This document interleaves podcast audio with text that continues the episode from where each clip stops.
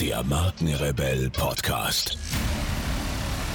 Spannende Interviews, wertvolle Strategien und provokante Botschaften für Führungskräfte und Unternehmer.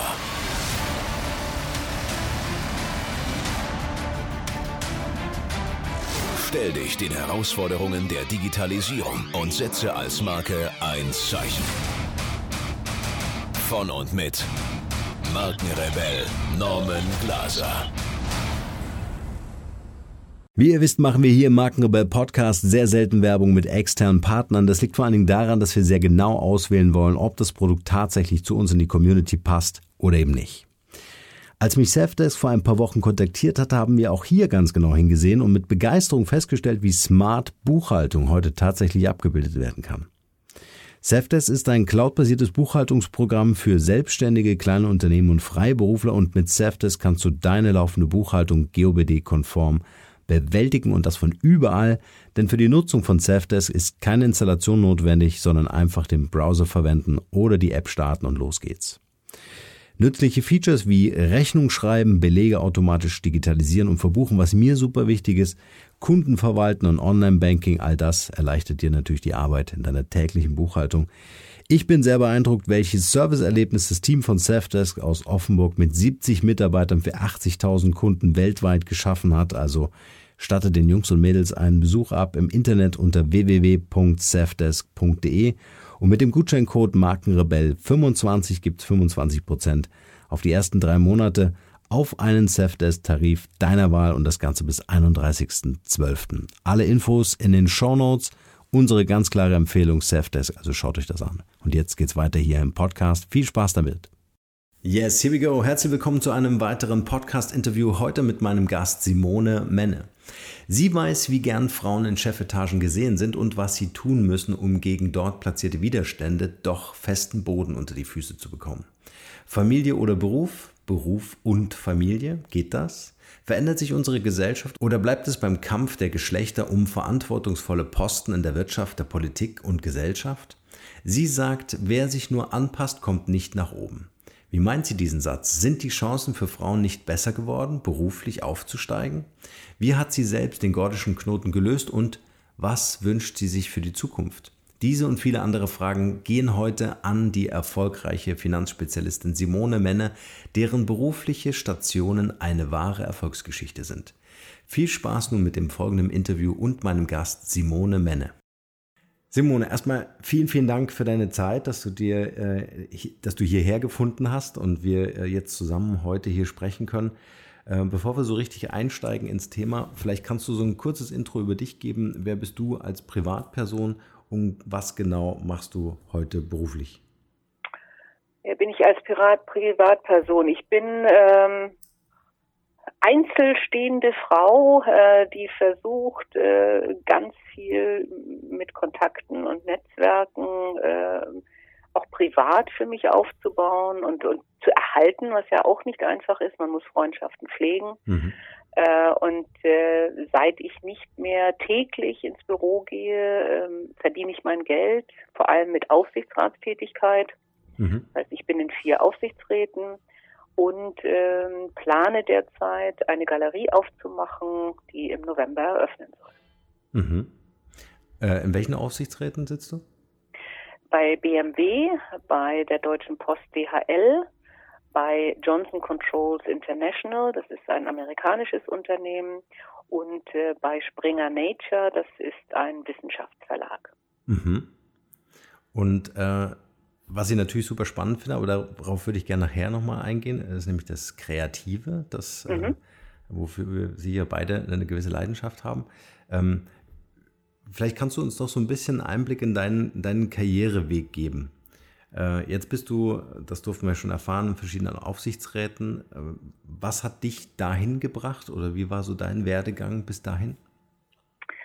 Ja, eigentlich ziemlich geradlinig, äh, aber nicht so, dass ich jetzt gesagt habe oder oder geplant habe, am Ende wirklich Aufsichtsrätin zu werden.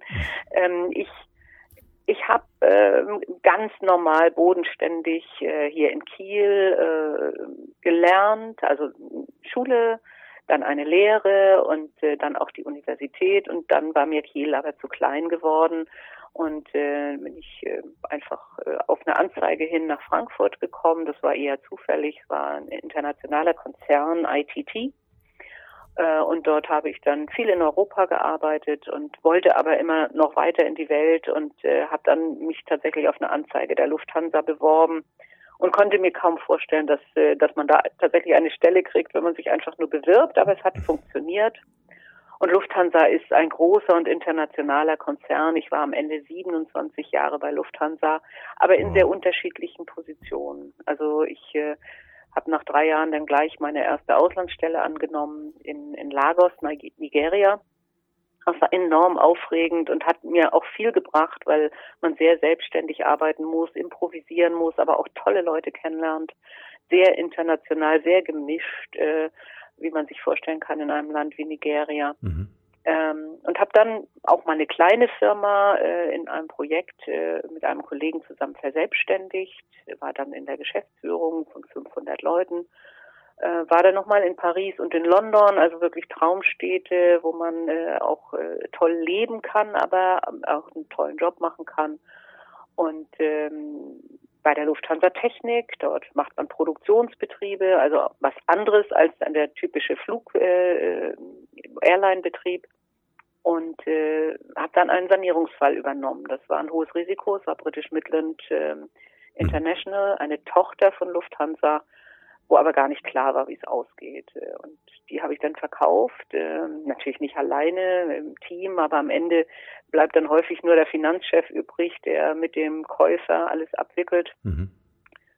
Und dadurch hatte ich eine gewisse Sichtbarkeit äh, im Vorstand und im Aufsichtsrat der Lufthansa. Und äh, als dann fast zeitgleich äh, sich der damalige Finanzchef der Lufthansa entschieden hat, äh, zu gehen und äh, Chef einer, einer, eines Portfoliounternehmens, einer Holding zu werden, hat man mich gefragt. Zu meiner Überraschung muss ich sagen, ich hätte es nie geglaubt. Ich äh, äh war dadurch die, die erste Frau in einem DAX-Konzern äh, im Finanzvorstand. Und äh, Lufthansa ist äh, zunächst mal ja eher ein konservatives äh, Unternehmen. Mhm. Und daher war das, war das äh, toll von dem damaligen Aufsichtsratsvorsitzenden Herrn Leber. Sich, das war auch ein gewisser Mut von ihm, denke ich. Und äh, das war, das war ganz gigantisch. Ja, und äh, ich habe dann aber äh, nach fünf Jahren bei der Lufthansa äh, tatsächlich aufgehört, weil ich gesagt habe, ich möchte nicht mit 60 dann die Lufthansa verlassen und sagen, ich habe nichts anderes, fast nichts anderes als die Lufthansa gemacht. Ich möchte noch mal was anderes ausprobieren mhm. und äh, habe dann einen Schritt gewagt, ähm, der sicher ein hohes Risiko barg und, äh, und am Ende hat ja es auch nicht so richtig funktioniert. Ich bin in ein Familienunternehmen gegangen, 100 Prozent von einer Familie äh, im Besitz, ähm, eine ganz andere Industrie, nämlich äh, pharmazeutische äh, Forschung und Produktion. Äh, und ähm, der CEO, also der Chef, ähm, war auch vorher der Finanzchef gewesen.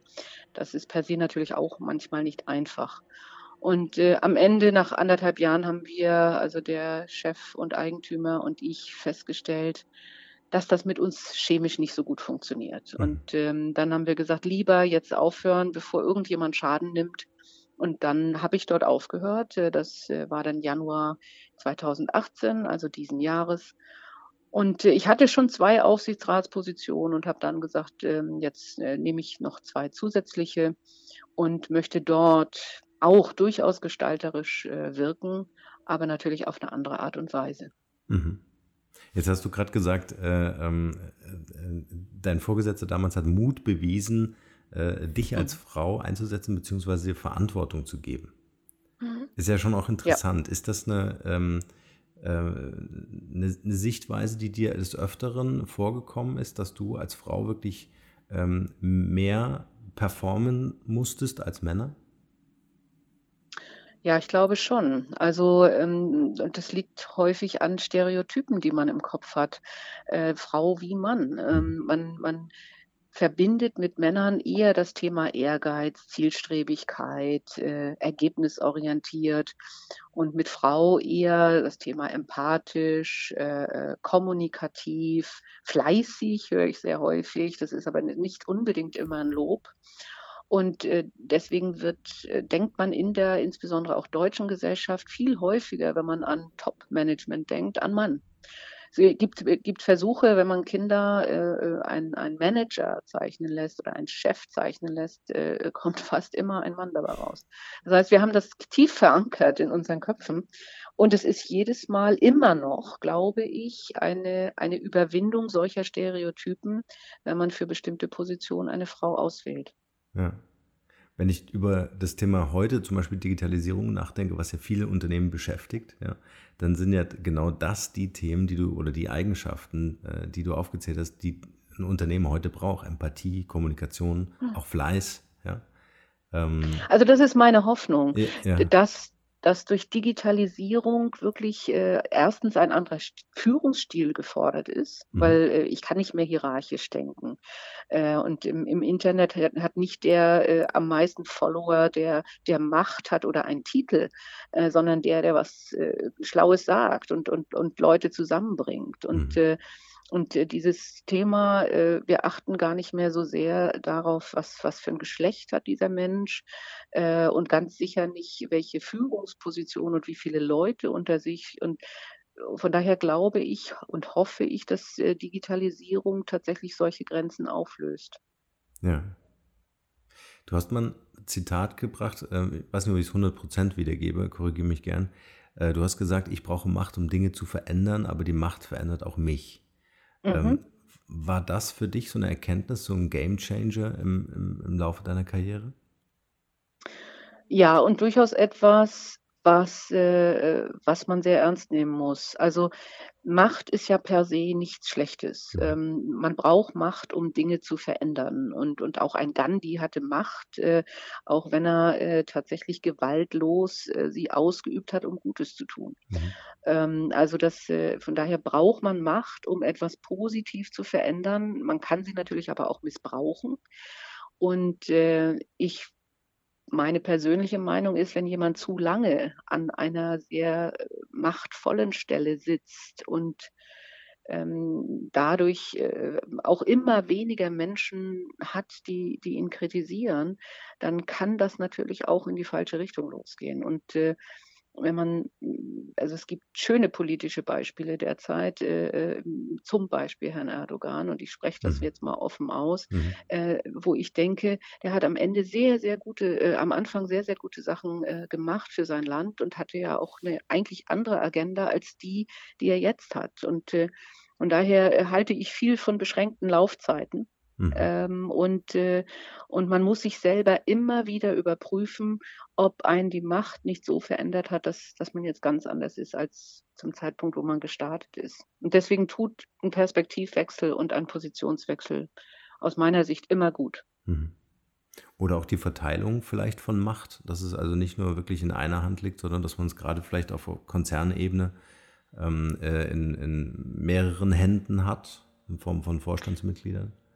Äh, durchaus. Also, ähm, also das, das äh, typische, was ja ein sehr deutsches System ist, also äh, im, im, deutschen System ist der Chef der Vorstände, und zwar aller Vorstände, der Aufsichtsratsvorsitzende und mhm. nicht der CEO, also der Chief Executive Officer. Mhm. Äh, und dadurch hat man tatsächlich eine Verteilung von Macht und auch ein, ein gutes System von Check und Balance, ja, wo sich ein Team auseinandersetzen muss darüber, was machen wir und wo auch ohne äh, Gefahr, äh, jetzt äh, unbeliebt zu werden oder, oder einen Job zu verlieren, weil man sich mit dem Chef angelegt hat, zum Beispiel in meiner Position als Finanzchef, man mhm. auch sagen kann, nein, meiner Meinung nach sollten wir das nicht tun.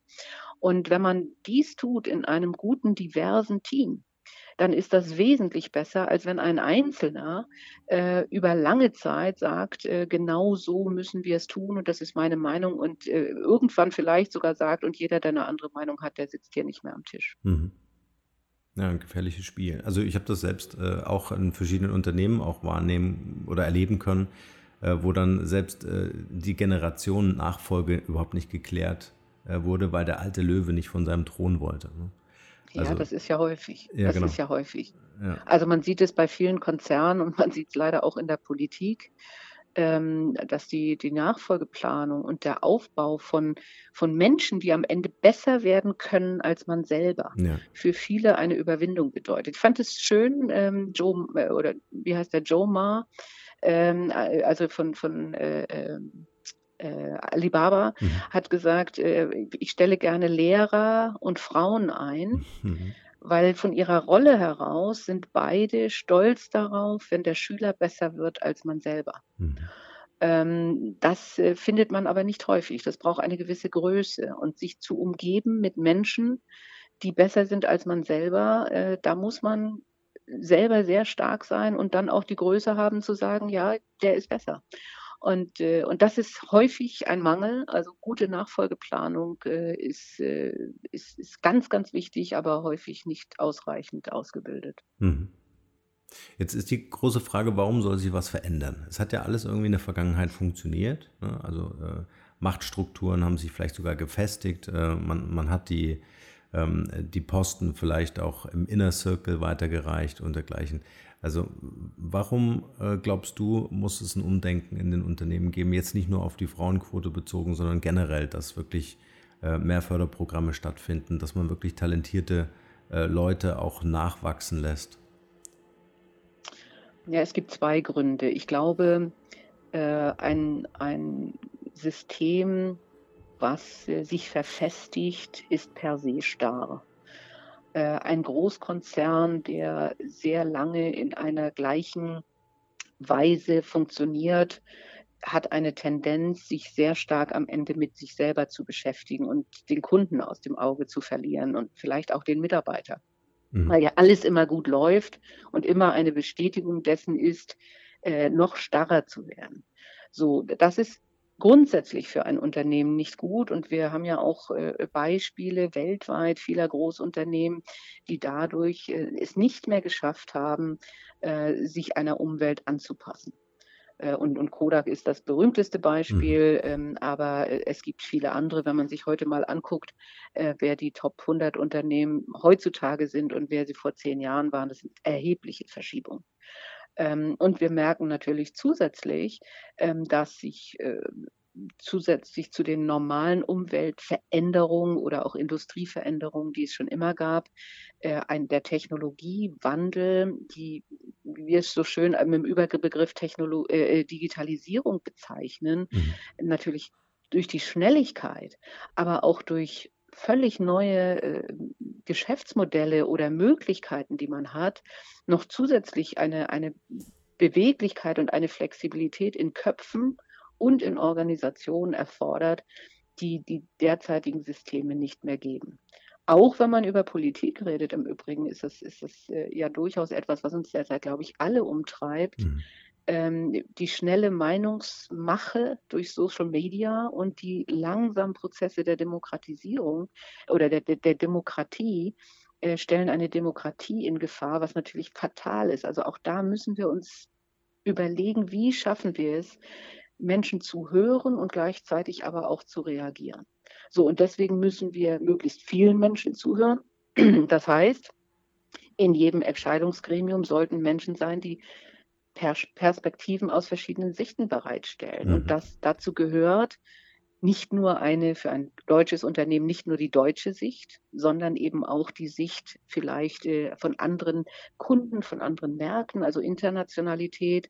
Dazu gehören junge Leute gemischt mit alten Leuten, so dass man sagen kann, wir haben ein vielleicht, äh, um das typische Stereotyp zu, zu bedienen, einen jungen Challenger, der sagt, ich will das alles ganz anders, und einen älteren äh, oder eine ältere, ähm, die dann sagt, äh, ja, ich gebe aber Folgendes zu bedenken, um am Ende ein gutes Ergebnis zu haben. Mhm. Und auch Frauen und Männer haben unterschiedliche Blickpunkte. Äh, und auch das ergänzt äh, die, den Gesamtblick, der es dann ermöglicht, hoffentlich ein gutes Ergebnis bereitzustellen. Und, und das äh, ist der Grund, warum wir uns und die Systeme verändern müssen und die Kulturen in Unternehmen. Mhm. Wie siehst du das, ähm, wenn du an das Thema Digitalisierung denkst? Ähm, wie nimmst du das wahr? Es, Technik verbindet man ja sehr schnell, wieder konditionierte Denke ne, mit Männern. Mir fällt allerdings mhm. auch auf, dass äh, gerade auch sehr wenig Frauen sich mit diesen Technologiethemen so intensiv beschäftigen. Ist, nimmst du das ähnlich wahr? Das ist Fakt. Das mhm. ist Fakt. Ähm, man muss aber auch sagen, auch da sind wir wieder äh, stark konditioniert. Also ähm, es ist auch da nachgewiesen, dass äh, wenn man Mädchen einredet, dass sie nicht gut in Mathe sind, mhm. Und wenn äh, die ganze Umwelt, äh, Eltern und Lehrer auch glauben, dass Mädchen nicht gut in Mathe sind, dann werden Mädchen automatisch unsicher und schlechter in Mathe. Äh, und und äh, häufig ist das eben auch so mit Technik, ja. Also, und das fängt ja schon ganz früh an. Was, was kriegen wir für Beispiele in, äh, in der Gesellschaft? Einfach weil da noch keine Frauen sind, haben wir auch keine Frauen als Vorbilder. Was wiederum dazu führt, dass Frauen sagen, vielleicht stimmt das ja auch, dass wir gar nicht so gut in IT, in Technik, in, in Digitalisierung oder Mathe sind. Gleichzeitig äh, werden wir in der Schule äh, automatisch tatsächlich, und das ist bewiesen, in andere Kästchen gesteckt, sodass Lehrer sagen, hm, das ist wahrscheinlich nicht so gut. Ähm, und, und das bedient sich natürlich selber. Und deswegen gibt es so Initiativen, im, insbesondere in den USA, zum Beispiel Girls Who Code, wo man schon sehr früh äh, auch Mädchen daran führt. Und ich glaube, das äh, ist ganz, ganz wichtig, äh, weil sonst wird es sich ein selbstbefruchtendes System. Mhm. Ja? Ähm, und, äh, und auch da, wenn die Algorithmen immer von Männern, weißen Männern, die um 25 und 30 sind, gebaut werden, dann enthalten auch die, dann enthält auch die IT diese Stereotypen. Ja? Und, äh, und deswegen ist es unendlich wichtig, dass wir versuchen, sehr, sehr früh beide, Jungs und Mädchen, aus diesen Stereotypen zu befreien. Ja. Jetzt haben wir schon mehrfach darüber gesprochen, äh, wir werden konditioniert, äh, so wie wir aufwachsen, mhm. Schulsystem, Bildung und so weiter. Ähm, wann war für dich so dieser Wake-up-Moment, wo du gesagt hast, hey, ähm, wenn ich weiter so angepasst äh, einem System diene oder auch einem Unternehmen, dann äh, werde ich nicht sichtbar sein, dann werde ich nicht wahrgenommen. Äh, ich muss was verändern. Ja, ich glaube, ich hatte so einen Moment nicht, weil ich, ich war in einer wirklich luxuriösen Position. Ähm, ich bin Einzelkind. Ich war die allererste Tochter in der Familie oder das erste Kind, das erste Enkelkind, mhm. ja. Äh, das heißt, ich war von Anfang an äh, eine Person, die viel Aufmerksamkeit bekommen hat und hatte Gott sei Dank äh, durch alle, meine ganze Umgebung viel Zuspruch, dass ich gut bin. Egal, ob, auch wenn ich was anderes gemacht habe. Gleichzeitig ähm, hatte ich eine Mutter, die immer gearbeitet hat, hatte also ein Vorbild äh, im Sinne von das geht, mhm. ähm, war sozialisiert in Kindergarten und Ganztagsschule, wo man viel ausprobieren konnte, die also auch wirklich ungewöhnlich war äh, zu der Zeit. Also ich bin 1970 in eine Ganztagsschule gekommen, wo Lehrer, die 68er geprägt waren, äh, äh für, für Arbeiterkinder, die die Idee hatten, äh, lass uns Geigenunterricht machen, lass uns eine Garten-AG machen, lass uns die Kinder anderen Sachen zuführen. Das heißt, wir durften da ganz viel als, als Kinder und ich durfte da ganz viel. Und ich bin deswegen, glaube ich, auch sehr, sehr risikobewusst. Also so, einen Schritt nach Lagos zu gehen, äh, äh, das, äh, da haben alle gesagt, um Gott, wie kann eine Frau alleine nach Lagos gehen? Äh, das war für mich eigentlich keine Frage. Mhm und hat immer wieder eine Grenze verschoben, dass ich mich trauen kann, Risiken einzugehen. Und selbst wenn es dann mal schiefgegangen ist, äh, war, war schon das Thema, ja, du stehst wieder auf und, und machst dein nächstes Ding, nicht? Das heißt, ich hatte nicht so ein, ah, du bist immer lieb und brav. Äh, ich war, ich wollte, ich wollte tatsächlich eine Zeit lang lieber ein Junge sein. Also ich würde jetzt mal sagen, so mit zehn bis zehn bis zwölf. Ähm, äh, habe Bäume geklettert, äh, also ich, ich glaube, ich war da Gott sei Dank äh, in einer Sozialisierungsposition, wo, wo ich äh, keine Barbie hatte und, äh, und, und nur viel mit Puppen gespielt habe. Mein Vater hat mir auch Autoreparatur gezeigt, obwohl ich am Ende immer gesagt habe, hm, Technik ist nicht so mein Ding. Also ich hatte die Chance. Mhm. Ah, toll. So viele Zugänge auch zu bekommen. Ne? Ja, absolut. Das ist also, und, und deswegen bin ich fest davon überzeugt, wir müssen wirklich ganz, ganz viel in der Bildung tun. Es wird immer wieder gesagt und es wird viel zu viel getan, äh, viel zu wenig getan, mhm. dass wir wirklich sehr früh schon anfangen, allen Kindern solche Chancen zu bieten, äh, sich auszuprobieren und sowas kennenzulernen. Und äh, das, äh, diesen Zugang haben, haben viele Kinder nicht. Und, äh, und, und auch da bilden wir dann einfach wieder gesellschaftliche Silos, die am Ende für alle schädlich sind. Ne? Mhm. Was mich interessiert, und diesen Einblick hat man ja nicht so oft, äh, vielleicht kannst du uns noch ein bisschen mitnehmen. Ähm, wie sieht denn so ein Standard-Tagesablauf ähm, äh, eines Konzernvorstandes aus? Man ist sehr fremdbestimmt. Also äh, man hat äh, einen, einen Kalender und äh, wird von seinem Handheld, iPad oder, oder Mobiltelefon und der Assistenz gesteuert. Äh, das heißt, man, man geht sehr viel in, in Besprechungen. Ähm, ich denke und jeder denkt es, eigentlich zu viele, aber trotzdem kriegt man dieses System nicht aufgelöst. Ähm, man hat normalerweise auch einen Wochenablauf. Das heißt, fast in ganz Deutschland finden dienstags Vorstandssitzungen statt. Mhm. Äh, um diese Vorstandssitzung rankt sich dann das, äh, das äh, Unternehmensleben. Das heißt, die vorbereitenden Sitzungen sind dann meistens montags. Also der Finanzvorstand trifft sich montags mit seinen eigenen äh, Mitarbeitern, um zu sagen, Folgendes wird morgen in der Vorstandssitzung besprochen. Das ist die Agenda. Äh, und dann gibt es Hinweise, äh, was das Finanzressort zu bedenken hat oder äh, was man fördern möchte oder wo man sagt, oh, das geht gar nicht. Ähm, dann ist Dienstag die Vorstandssitzung, dann gibt es mittwochs ein Debriefing ähm, und freitags, äh, also das passiert alle 14 Tage. Und dann fängt man natürlich schon wieder an, an den nächsten Vorstandsvorlagen zu arbeiten, weil Vorstandsvorlagen erfordern Vorbereitung, erfordern vorher Ausschüsse. Also es gibt äh, einen Finanzausschuss, da sitzt also auch der Finanzvorstand drin. Mhm. Und dort muss, äh, müssen die Finanzen von großen Investitionen besprochen werden. Also beispielsweise, wenn Flugzeuge gekauft werden sollen oder wenn Häuser gebaut werden sollen. Dann muss das äh, mit der Rechtsabteilung besprochen werden. Dazu gibt es jedes Mal dann wieder Meetings und Folgemeetings und bis es dann am Ende in einer Vorstandssitzung äh, endet. Und schließlich gibt es viermal im Jahr eine Aufsichtsratssitzung, die dann sozusagen das Highlight ist, wo die wichtigsten Vorlagen wiederum dem Aufsichtsrat präsentiert werden. Das heißt, das ganze Jahr folgt eigentlich diesem Rhythmus, Aufsichtsratssitzung, vorbereitende Vorstandssitzung.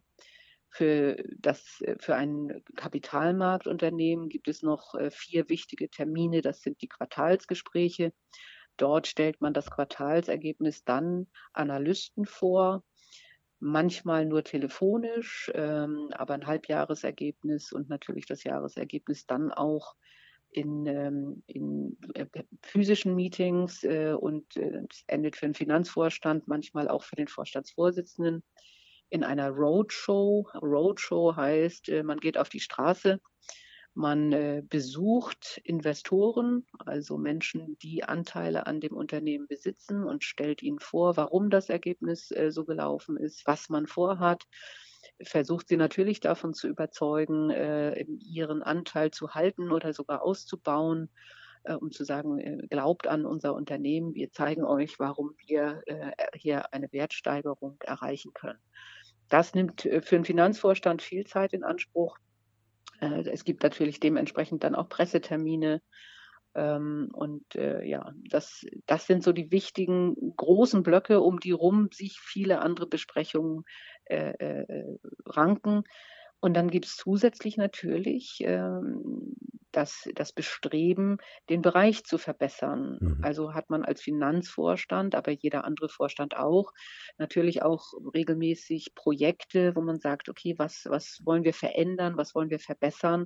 Wenn wir jetzt über Digitalisierung sprechen, natürlich, wie schafft man es zum Beispiel, äh, vom Wareneingang bis zur Rechnungsverbuchung alles ohne Menschen zu machen. Das gibt Digitalisierung her. Mhm. Äh, aber was bedeutet das? Zum einen an Investitionen in die Infrastruktur, zum anderen aber auch für die Menschen, die derzeit diese Arbeit tun. Wie qualifiziere ich sie dann, etwas anderes zu tun? Mhm. Ähm, ja, und, äh, und, und das, äh, das sind Projekte, die man natürlich dann auch betreut und wo man regelmäßig äh, bei Großprojekten dann auch einmal die Woche ein Update bekommt, was, äh, was äh, ist da gerade passiert? Ist es, ist es im grünen Bereich? Müssen wir irgendwo nachbessern, nachsteuern? Bei Großunternehmen in Deutschland gibt es dann zusätzlich natürlich ganz wichtige äh, Besprechungen mit den Arbeitnehmervertretern, mit den Gewerkschaften, um zu erklären, was man tut und gemeinsam Lösungen zu finden, damit es hoffentlich nicht damit endet, dass man einen Arbeitskampf am Ende äh, ähm, kreiert hat, weil man äh, sich nicht verständlich gemacht hat oder weil die Gewerkschaften sagen, nein, den Weg können wir nicht mitgehen, der ist für die Arbeitnehmer äh, nicht, nicht gangbar. Ja. Also ganz viel Fremdbestimmung. Äh, man weiß eigentlich im Vorjahr schon den Terminplan für das nächste Jahr. Ja.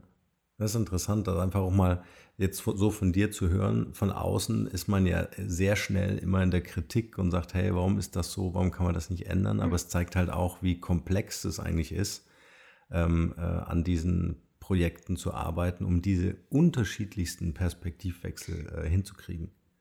Ja. ja. das ist, also ich habe ja auch lange gedacht, äh, wenn man Konzernvorstand ist, dann, dann kann man so richtig was bewegen. Das ist faktisch nicht so, ja. Mhm. Ähm, natürlich, es ist ja, ich will es auch nicht kleinreden, aber man hat ja sehr viele äh, Menschen, die Anteil nehmen, auch an Entscheidungsprozessen. Zunächst mal sind es die Kollegen, die im Zweifelsfall andere Meinungen haben. Äh, dann ist es ein Aufsichtsrat, der eine bestimmte Idee hat. Im Aufsichtsrat, wir sehen es gerade bei ThyssenKrupp, sitzen möglicherweise ja auch Vertreter, die unterschiedliche Meinungen haben. Das heißt Arbeitnehmer und äh, private Investoren, die völlig andere Auffassungen über die Strategie dieses Konzerns haben. Mhm. Ähm, sie haben Investoren, die nicht im Aufsichtsrat sitzen, die aber äh, die einen sagen, zahl eine Dividende, die anderen sagen, nimm das Geld und investiere es. Ähm, also da, da muss man sehr viel abwägen und äh, am Ende hat natürlich bei bestimmten Unternehmen, Airline, Automobilindustrie, auch, auch eine, Politik, äh, eine Politik ein gewisses Interesse über Regulierung, äh, mhm. bestimmte Sachen zu bestimmen. Das heißt, äh, man ist schon in einem Korsett, was, äh, was man von außen manchmal gar nicht so wahrnimmt, was einen Konzernvorstand schon ganz schön einschränkt. Ja. Wie kriegt man dann noch, ich kann mir vorstellen, es war kein 40-Stunden-Tag. Nein. Wahrscheinlich eher wesentlich mehr, 80 Stunden, weiß ich nicht. Ich weiß es nicht. Man, man fängt also äh, inzwischen, also ich habe immer um sieben das Haus verlassen, halb acht in der Firma mhm. äh, und von halb neun bis 19 Uhr eigentlich Meetings, äh, häufig noch Abendveranstaltungen, ob mit Mitarbeitern oder äh, in anderen äh, Zirkeln, wo man sich auch austauschen kann. Ähm, also das, man gibt sehr viel Privatleben auf. Also ich habe keine Stunden gezählt, aber mhm. äh, es, gibt, es gibt nur noch sehr wenig Privatleben. Das muss man wirklich auch schützen und äh, da besteht auch wirklich eine Gefahr, dass man sich selbst ausbeutet. Ja, Weil es natürlich auch eine Bestätigung ist, machen wir uns da auch nichts vor. Ne? Also ich will mhm. jetzt nicht äh, sagen, um Gottes Willen, das war alles ganz, ganz fürchterlich. Das ist überhaupt nicht, weil man wird ja andererseits hofiert. Ja, mhm. man, man hat einen Stab, der einen hofiert. Äh, die Presse in irgendeiner Form auch, selbst wenn sie, wenn sie äh, kritische Fragen stellen, man ist etwas Besonderes, man ist auch auf Veranstaltungen etwas Besonderes und äh, dass äh, dieses, äh, diese Wertschätzung, die man ja manchmal zu Hause eben nicht bekommt, weil mhm. die Kinder sagen, ja, du bist, äh, sorry, aber du bist jetzt nur meine Mutter äh, und das, was du da gerade sagst, ist Blödsinn. Mhm. Äh, oder auch der Ehepartner, der sagt ja, also das interessiert mich jetzt gar nicht, dass du gerade die Welt gerettet hast. Äh, mhm. ich habe hier gerade ziemlich Stress äh, wegen folgendem Thema mal mit dem Haus oder mit dem Elternbeirat oder mhm. mit der Großmutter. Und, äh, und, und äh, also da das ist manchmal natürlich auch eine, eine, äh, eine schöne Ausrede, sich in diese behagliche Situation des Vorstands zu begeben. Und, und da, da, sind wir auch wieder bei der Macht. Also ganz gefährlich, es kann, kann, eine, kann eine Straße werden, die einen auf den falschen Weg führt. Ich muss an dieser Stelle ganz kurz unterbrechen. Ich werde immer wieder gefragt, ob ich auch Podcast-Coachings anbiete, in denen ich meine Erfahrungen, Methoden und Strategien weitergebe und ob ich bei der Umsetzung weiterhelfen kann. Was ich mit dem Markenrebellen über 70.000 Hörern pro Monat bereits erfolgreich geschafft habe, möchte ich nun mit dir teilen. Da mein Kalender ständig überfüllt ist und ich mit Leuten arbeiten will, die wirklich in die Umsetzung kommen wollen, sind meine Zeitfenster begrenzt. Bewirb dich also jetzt gleich für mein Podcast Mastery Coaching. Mehr dazu unter markenrebell.de slash podcastcoaching. Den Link findet ihr natürlich auch wie gewohnt in den Shownotes zu dieser Podcast-Folge. In diesem Coaching werden wir uns ganz intensiv mit dir als Marke und deinem Business beschäftigen. Es gibt Praxis, Praxis und nochmals Praxis. Du kannst mir alle Fragen stellen und alles das, was ich dir erzähle, kannst du sofort umsetzen. Also gib dir als Marke eine Stimme, jetzt ist genau der richtige Zeitpunkt dafür. Und nun geht's weiter hier. Ja. Was hat dir geholfen, immer wieder zu reflektieren, um dich äh, am Boden zu halten? Hattest du einen Mentor? War es der Partner, die Kinder? Ich habe keine Kinder. Ähm, ich habe Gott sei Dank ein privates Umfeld, äh, insbesondere äh, in der Familie, äh, aber auch in Kiel. Die kennen mich halt von Zeiten, da äh, war ich noch nicht Vorstand. Ich habe einen Partner, äh, er ist Bergsteiger und, und, und Navy Officer gewesen. Mhm. Der, der, kann sich gar nicht vorstellen, was ich tue. Wir reden auch nicht drüber. Und dann, dann, das bringt einen total wieder auf die Erde, weil es überhaupt keine Rolle spielt, was man ist. Viele Leute wissen nicht, was ich bin in meinem privaten Umfeld. Mhm. Also die, die wissen vielleicht, man ist Aufsichtsrat, aber die können sich gar nicht vorstellen, was, was heißt Aufsichtsrat oder ja. wie ist das Leben eines Vorstands. Äh, und, und viele wissen auch nicht, dass ich Vorstand bin hier in der Nachbarschaft. Warum sollten sie auch? Ja, das ist in dem Moment, in dem Umfeld einfach, einfach nicht wichtig. Ne? Genau, genau. Und das, da sind wir wieder auch bei dem Punkt. Äh, äh, auf der, auch im digitalen, im digitalen Umfeld mhm. ist eigentlich nicht wichtig, was für Titel man hat. Und in der Nachbarschaft ist es auch nicht wichtig. Da ist man eine gute Nachbarin, äh, die auch mal Einkäufe mit erledigt, mit der man einfach nett reden kann. Äh, oder ich selber gehe eben auch auf die Leute zu und sage, oh man, toll, dass sie mein Paket angenommen haben. Und, äh, und da spielt keine Rolle, äh, welchen Titel man hat. Ich weiß das von meinen Nachbarn auch nicht. Und das ist super angenehm, finde ich. Ich glaube, das genießt jeder. Mhm. Ja, das macht uns wieder so nahbar. Ne? Ja, genau. Ja. Deswegen ein Grund im Übrigen, warum ich auch wieder nach Kiel gezogen bin. Kiel hat so eine schöne Größe, das ist äh, äh, einfach, dass man genau das hat in der Nachbarschaft, äh, selbst in der Einkaufsstraße, Menschen, die einen kennen, die man einfach grüßt, wenn man vorbeiläuft. Das, äh, das finde ich sehr schön. Ja, ja. Wenn du deinem jüngeren Ich, sagen wir mal so 20 Jahre, ähm, einen Tipp geben könntest mit dem Wissen, was du heute hast, mhm. was wäre das? Ja, ich denke, ähm, schon früher Dinge klar auszusprechen. Also mhm. einer meiner ersten Chefs hat gesagt, äh, ich bin konfliktscheu. Äh, und ich mag auch nicht gerne Konflikte. Ich mag auch nicht gerne Streit. Ich habe es gehasst, wenn sich meine Eltern gestritten haben. Und deswegen konnte ich nicht gut mit Streit umgehen. Und das muss man lernen. Und äh, ich habe in die Erfahrung gemacht, weil ich am Ende natürlich viele unangenehme Entscheidungen treffen musste, auch sehr, sehr kritische äh, Entscheidungen, äh, gerade was Mitarbeiter betraf, die, die wirklich nicht schön waren. Ähm, aber es tut immer besser, wenn man frühzeitig sehr klar sagt, wo ein Konflikt ist oder auch äh, was passieren wird. Also zum Beispiel auch, ich, wir haben ja auch Standorte geschlossen, ein Standort, mit dem ich emotional sehr verbunden war, in Norderstedt.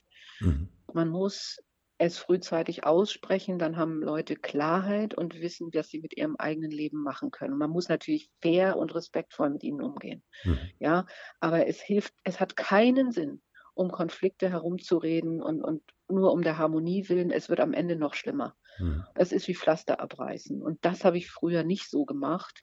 Und ich glaube, da bin ich heute viel klarer und da würde ich einem jüngeren Ich auf jeden Fall sagen, drück dich nicht um Konflikte rum, es hilft nicht weiter.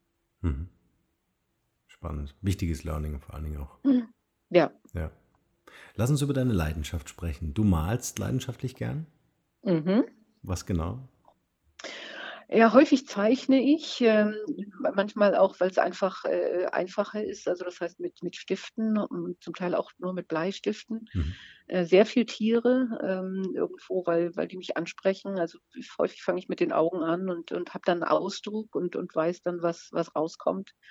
Äh, ganz häufig Vögel aus irgendeinem Grund, wahrscheinlich weil die einfacher sind. Katzen habe ich ein Riesenproblem. äh, und es ist, äh, es ist manchmal auch der absolute Kitsch. Also es ist wirklich nur für mich zur Entspannung und für meine Mutter und kein anderer sollte es sehen. Nichtsdestotrotz habe ich den Medien entnommen, dass du eine Kunstgalerie in Kiel eröffnen möchtest. Ja. Wie geht es diesem ja. Projekt?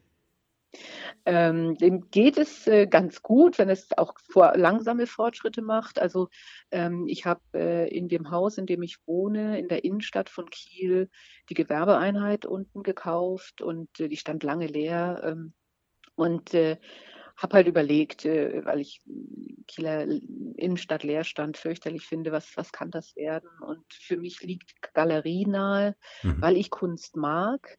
Ich kann nicht Galeristin, also ich muss da wirklich lernen jetzt. Äh, ich habe Gott sei Dank äh, schon Leute getroffen, die mir da auch helfen wollen. Und es geht nicht um meine Kunst, sondern es geht um norddeutsche Künstler, denen ich eine Ausstellungsfläche bieten möchte. Und äh, ich wirklich auch äh, sagen möchte, auch nochmal zusätzlich für Kiel, ähm, Kiel ist ein toller Standort. Äh, Kiel kann eigentlich mehr, als es momentan äh, äh, heißt oder den Ruf hat. Ähm, und äh, hier, die Kunsthochschule ist fantastisch, da gibt es tolle Künstler, es gibt in Norddeutschland tolle Künstler. Und da hoffe ich, dass ich da äh, was, was Gutes auf die Beine stelle. Ich glaube aber nicht, dass ich vor November die erste Ausstellung äh, tatsächlich hinbekomme. Hat der Innenausbau ist jetzt so gut wie fertig. Mhm. Ich habe vors Haus eine Skulptur gestellt ähm, und äh, jetzt äh, arbeite ich an den Konzepten und habe das Gewerbe angemeldet, bin ganz stolz, weil äh, wenn man Konzertvorstand war, muss man sowas nicht können. Ja. Und wenn man dann so ein Formular liest und denkt, oh Gott, äh, was musst du da alles eintragen, das ist dann schon ganz spannend, wenn man es mal ganz alleine macht. Aber es hat funktioniert. Ja, schön. Wie lange malst du jetzt schon? Und war das immer schon so ein von klein auf ein Thema, was dich begleitet hat? Ja, ja, ja, ich habe immer gemalt. Äh, mein Vater hat äh, viel äh, künstlerisch gearbeitet, äh, obwohl er Industriemeister war. Er war ja auch der, der gesagt hat, nee, also Kunst ist kein Beruf, äh, lern was Vernünftiges. Äh, aber er selber hat viel Skulpturen gemacht und äh, äh ich habe auch hm, schon mal Stein, also Bildhauerei gemacht. Äh, mhm. Und malen ist halt das Einfachste. Das kann man überall, nicht? Das kann man, egal wo man ist, äh, auf Reisen und es entspannt. Man kann es teilweise sogar in Besprechungen äh, und das äh, hilft einem, die Geduld zu bewahren. Ja, also ich finde es vor allen Dingen super wichtig und wertvoll, was für Künstler zu tun. Äh, ja, das finde ich auch. Gerade aus Und hoffentlich auch, hoffentlich auch mit einer Stiftung zusammen, ja. äh, die es in Hamburg gibt, die was äh, für Kinder aus bildungsfernen Familien mhm. macht. Äh, weil bildende Kunst ist etwas, äh, wie ich vorhin schon sagte, das mhm. wird bestimmten Kindern gar nicht zugänglich gemacht. Ja, also ja. wer sich leisten kann, der, der schickt die Kinder zum Musikunterricht oder zur Marschule. Äh, viele Menschen können sich das aber überhaupt nicht leisten.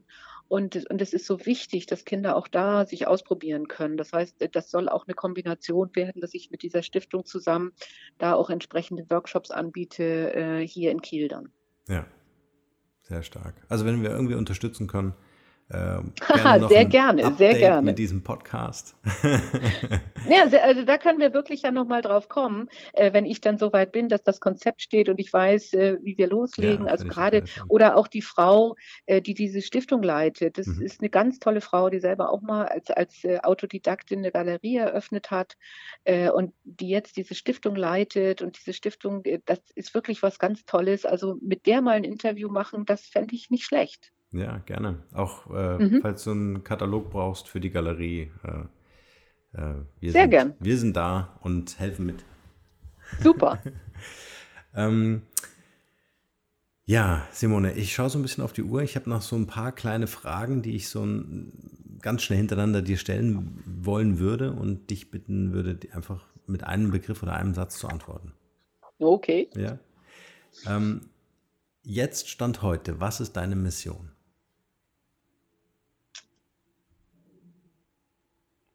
Vernetzen. Mhm. Hast du ein Talent, von dem bisher keiner weiß? Nein, das fände ich schlimm. ähm, wenn die Leute an dich denken, was ist das eine Wort, wofür du selbst als Marke bekannt sein willst oder schon bist?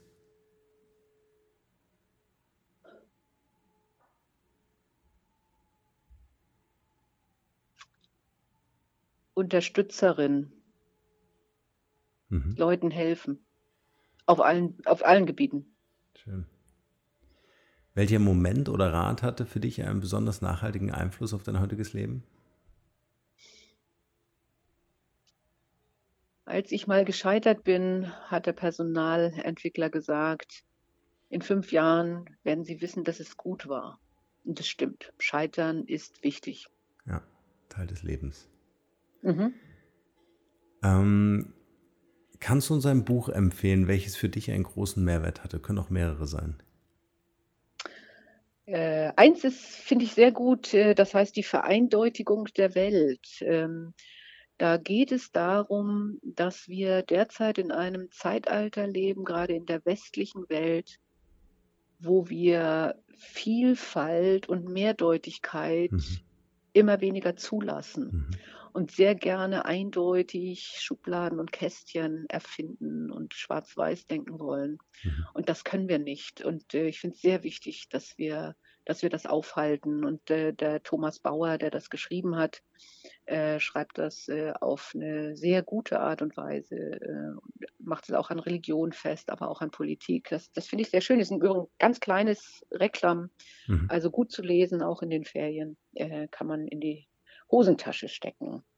Und äh, ein anderes, äh, ich, ich liebe äh, äh, Neil Stevenson, der schreibt ein bisschen schräge äh, Sachen. Da lese ich gerade Dodo, äh, D.O.D.O. Äh, da geht es darum, dass äh, in einem heutigen Zeitalter eine, ein Geheimdienst versucht, Magie wieder äh, ans Licht zu bringen. Und dann passieren auch Zeitreisen und mhm. Hexen und ganz, ganz skurril und lustig. Also auch wichtig. Und das Dritte, ähm, es gibt äh, ein, ein Buch, da weiß ich aber den Schriftsteller nicht, Adam und Eva, wo es darum geht, was hat diese Geschichte um Adam und Eva in der westlichen Kultur bewirkt? Was war sie eigentlich als wirkliche Geschichte? Mhm. Und inwieweit wurde möglicherweise sie auch missbraucht, um zum Beispiel Frauen zu unterdrücken? Ähm, aber äh, wie wurde auch diese Wahrhaftigkeit dieses Paares, die ursprünglich gar nicht so da war, da sind wir wieder bei der Eindeutigkeit, die wir gerne haben. Äh, äh wie wurde diese Botschaft eigentlich zu einer Geschichte gemacht äh, und äh, das war eigentlich was ganz anderes gemeint. Also eine hochinteressante Entwicklung von Menschheitskultur anhand der Geschichte von Adam und Eva. Schön. Wir packen deine Empfehlung natürlich in die Shownotes zu dieser Podcast-Folge für alle die, die das äh, gern lesen wollen würden. Das finde ich toll. Äh, ich finde es auch schön, dass, dass ihr auch noch sagt, also äh, Lesen ist, ist auch was Wichtiges. Ich denke ja. das auch. Man muss auch ja. am Stück an einem Gedanken bleiben. Ja. Äh, und äh, das Adam und Eva beispielsweise lese ich auch auf dem iPad, also das habe ich gar nicht physisch, aber man muss auch lesen. Ganz wichtig, ja. Ja, also ähm, ich habe es auch schon ein paar Podcast-Folgen zuvor immer wieder erwähnt. Ich glaube, Digitalisierung ist eben nicht, wie verdigitalisieren wir irgendwie alles, was uns umgibt, sondern ähm, wie gestalten wir die Brücken zwischen analog und digital. Ne? Also, ja, ganz äh, wichtig. Ja. ja, ganz richtig ausgeschrieben. Genau. Ja. Vielfach wird es einfach nur als Technologie und neue Technologie mhm. verstanden und das ist es eben nicht, sondern mhm. völlig richtig. Wir nutzen wir es auch, um unsere positive, kreative Energie mhm. als Menschen äh, besser zur Geltung kommen zu lassen. Und da gibt es ganz viele Chancen. Ja, das ist, ein gut, ist eine gute Aussage, ja. Und was sie auch toll findet, ist eigentlich äh, so eine Nebenwirkung der Digitalisierung. Ähm, immer mehr wird der Mensch in den Vordergrund gestellt. Also äh, meine Herkunft ist ja so das äh, Bauen von Unternehmensmarken, habe also auch für große Konzerne, Audi, TUI mhm. und Co. Äh, gearbeitet. Mhm. Und das Interessante ist, ähm, heute ist es mehr dieses Marken ähm, entwickeln, also Menschen zu befähigen, sichtbar zu werden und damit Aufgaben zu übernehmen, Projekte zu übernehmen. Gar nicht so sehr ähm, dieses ähm, Konzernmarkendenke, sondern ich glaube einfach, wenn ein Marketingleiter oder auch ein Vorstand verstanden hat, dass er selber oder sie selber zur Marke wird, ja, dann kann das auch für das Unternehmen natürlich funktionieren. Ja, da könnten wir wahrscheinlich noch Stunden drüber diskutieren. Äh, einerseits positiv, andererseits auch ganz gefährlich, nicht? Mhm. Weil äh, äh, man sehe sich Winterkorn an, ja. ja? ja. Ähm, nicht? Also diese Person, wenn die dann mit dem Unternehmen äh, eindeutig verbunden wird als Person, ja. weil die Person eine Marke ist, schwierig, wobei ich dir recht gebe, eine Marke muss sehr menschliche Aspekte haben, die die man dann auch auf allen Mitarbeiterebenen umsetzen kann. Mhm. Ja, äh, und, und äh, von daher der Mensch als Marke finde ich richtig und gut, der dann unter einer Dachmarke eines mhm. einer Firma ist. Wenn man nur den CEO als Marke aufbaut, hochgefährlich. Hochgefährlich, ja. Habe ich übrigens letzte Woche auch eine interessante Podcast-Folge gemacht, eine Solo-Show, wo ich genau dazu auch was gesagt habe, dass man Unternehmensmarke, oh, das muss ich mir anhören. genau, von, von der Personenmarke auch trennen sollte. Ja. Äh, weil genau ja. diese Gefahr einfach besteht, da hast du völlig recht. Mhm. Ja, spannend. Ja, ich sehe schon, wir werden noch ein Update machen hier. ich will wissen, wie das mit der Galerie weitergeht. Ähm, vielleicht noch ähm, äh, die Frage, denkst oder, oder denk mal an drei Personen, die du hier für diesen Podcast empfehlen könntest, wo du sagst, die würde ich gerne mal hören zum Thema Digitalisierung, Personal Branding oder die haben eine tolle Story. Äh, mir fällt eine, mir fällt, ja, also ich ich fände es vielleicht mal spannend, äh, jemanden zu hören wie Dennis Snower. Der sitzt hier im Weltwirtschaftsinstitut, äh, äh wird sich davon äh, ja bald verabschieden, äh, hat, hat auf globaler äh, Sicht eine Idee, wie man eigentlich auch soziale Werte und, und Sozialgemeinschaft anders aufbauen müsste und unsere Systeme ändern müsste. Ähm, er hat, glaube ich, auch eine Marke äh, im, im, Sinne von, er ist ein toller Gastgeber. Ähm, der ist aber sehr leise, also mhm. und äh, glaube ich kaum bekannt in, in, einer, in einer breiteren jungen Community, obwohl er hier auch mal bei, ähm, bei äh, Attack war, äh, also im Sinne von Interview und, mhm. oder Austausch mit Attack. Ähm, zweite äh, ist eine tolle Frau, ähm, Marcella Hansch, äh, die macht äh, aus die hat entwickelt aus ihrer Doktorarbeit heraus äh, etwas, das heißt Pacific Garbage Screening. Das heißt, die setzt sich ein für äh, äh die, die äh, Säuberung der Ozeane. Mm, und, äh, und, und hat das jetzt mm. wirklich weiterentwickelt, auch gesamtheitlich. Und das ist, glaube ich, für sie auch eine wirkliche Leidenschaft und hat da äh, auch ziemlich alleine sehr, sehr viel bewegt. Äh, und das finde ich auch schön. Ähm, interessant fände ich auch vielleicht jemand wie Isa Sonnenfeld. Äh, äh, die, die, machen Role Models, das heißt, die hatten mich mal eingeladen, wo es genau darum geht, wer sind gute Rollenvorbilder äh, für junge Leute. Ähm, meistens sind es junge Frauen, aber wir sagen eigentlich immer, das soll bitte beide kommen äh, und, und auch nicht nur Frauen einladen. Das heißt, die versuchen was ähnliches wie du, mhm. äh, nämlich wie kann man Menschen sichtbar machen, wie kann man zum Austausch kommen, ähm, und das allerdings dann physisch äh, und äh, aber auch in einer in einer tollen Atmosphäre. Mhm. Äh, und da könnte, könntet ihr vielleicht auch euch austauschen, okay, was sind die, was sind die Vorteile des Podcastes, was ist das Physische, äh, mhm. was, was, was trennt die beiden? Also das könnte ich mir auch vorstellen. Schön. Werden wir auf jeden Fall kontaktieren. Und, und die Frau von der Luftfahrtstift, äh, Lichtfahrtstiftung, ja, ja. ja, da weiß ich ja, ähm, ich glaube, Inge Neubert, äh, da könnte ich dir den Namen aber nochmal mailen. Machen wir, packen wir in die Show Notes hm? und werden auf jeden Fall noch eine Podcast-Folge machen, sobald die Kunstgalerie eröffnet ist. Klasse. Das würde mich interessieren. Das finde ich super. Simon, es war ein tolles Interview. Ich würde dir gern das Schlusswort überlassen mit der Frage, ähm, was ist dein wichtigster Rat für ein glückliches und erfülltes Leben?